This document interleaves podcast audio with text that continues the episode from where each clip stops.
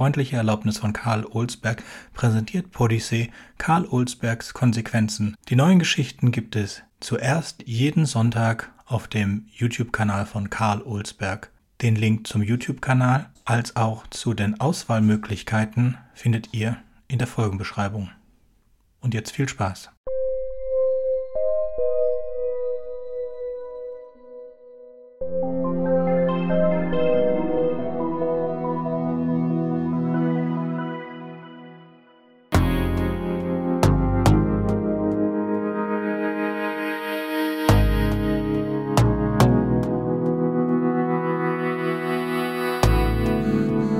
Angespannt liest Leon die Textnachricht seines Kommilitonen. Hallo Leon, hab den Code für die Übung gerade hochgeladen. Sorry, dass es so lange gedauert hat, aber ist ja noch rechtzeitig. Bis nächste Woche, Mike. Na endlich. Er öffnet das offizielle Repository, in dem die Codes für die Übungsaufgabe abgelegt werden müssen und startet das Programm.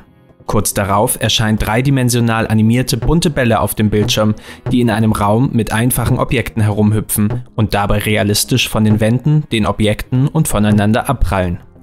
Mit der Maus bewegt Leon eines der Hindernisse, einen aufrechtstehenden Zylinder, an eine andere Stelle.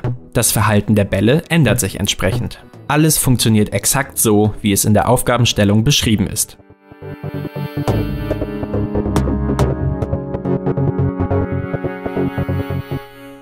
Erleichtert atmet Leon auf. Mike hat ihn also doch nicht hängen lassen. Nach den bisherigen Erfahrungen hatte er schon das Schlimmste befürchtet.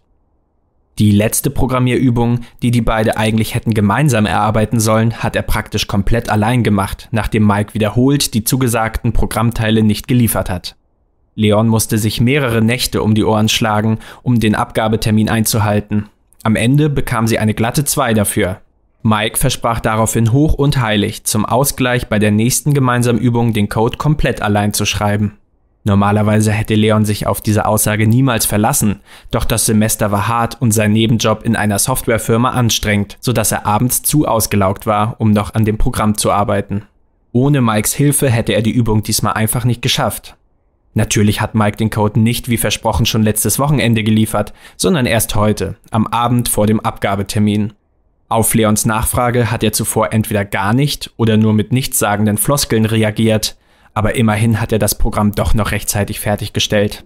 Hoffentlich hat er den Quellcode auch vorschriftsmäßig kommentiert. Julius, der die Übungsaufgabe bewertet, ist da ziemlich pingelig. Schon einmal ist Leon bei ihm durchgefallen, weil er nicht genug Anmerkungen und Erläuterungen in den Code geschrieben hatte. Naja, notfalls muss er eben bis spät in die Nacht arbeiten, um die nötigen Kommentare nachzutragen.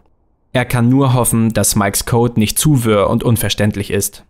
Doch als er den Quellcode im Editor öffnet, sieht alles gut und strukturiert aus. Auch die Kommentare sind vorbildlich und sogar auf Englisch. Das hätte er Mike gar nicht zugetraut. Der Code scheint wirklich perfekt zu sein.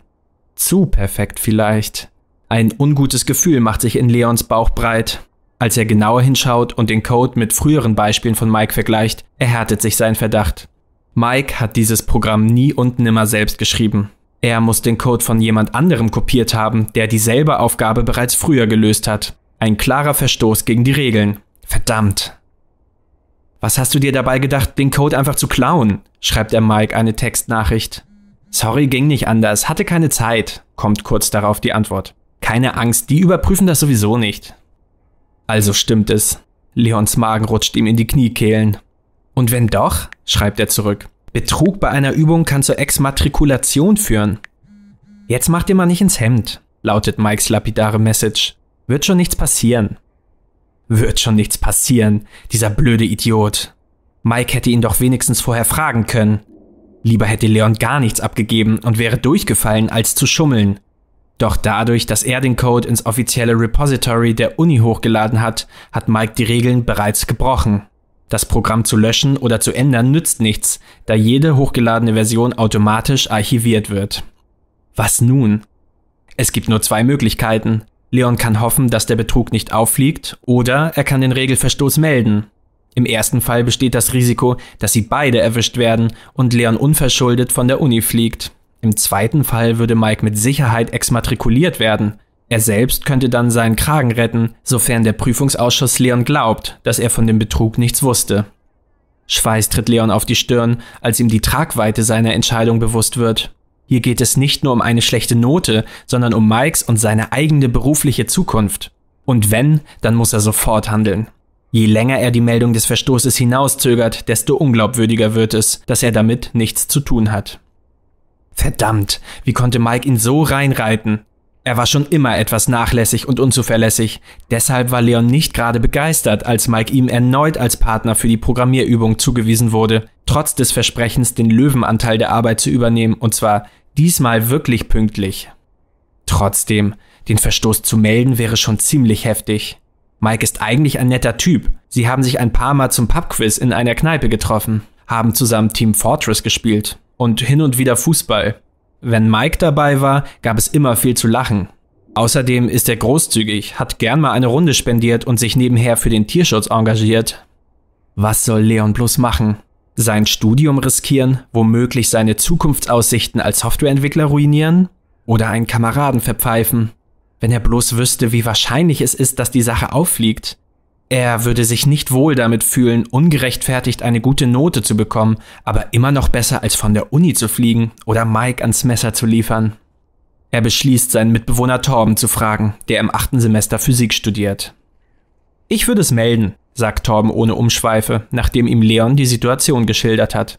Ich meine, das ist doch Mikes eigene Schuld. Er hat seinen Job nicht gemacht und er war es, der geschummelt hat. Willst du wirklich den Kopf für ihn hinhalten? Aber vielleicht merken sie es ja nicht, wendet Leon ein. Dann hätte ich Mike völlig grundlos das Studium ruiniert. Und es ist auch nicht sicher, dass ich nicht ebenfalls Probleme mit dem Prüfungsausschuss bekomme, falls Mike behauptet, ich hätte die Schummelei mitgemacht. Denkst du, das würde er tun?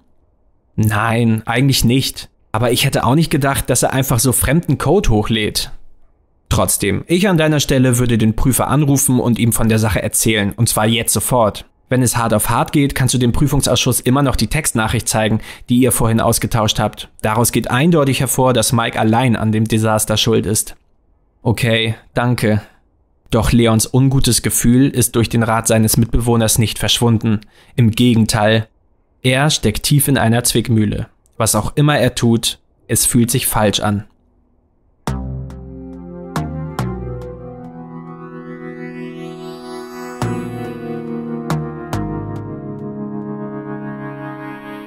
Sollte Leon Julius den Prüfer anrufen und ihm von dem Regelverstoß berichten? Oder sollte er darauf setzen, dass die Uni nicht so genau hinschaut und der Schwindel nicht auffliegen wird? Wie würdest du dich an seiner Stelle entscheiden?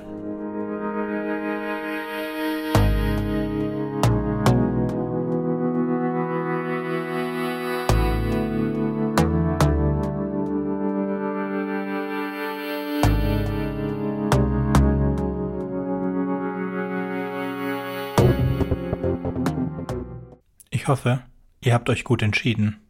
Bis zum nächsten Mal bei Podyssey.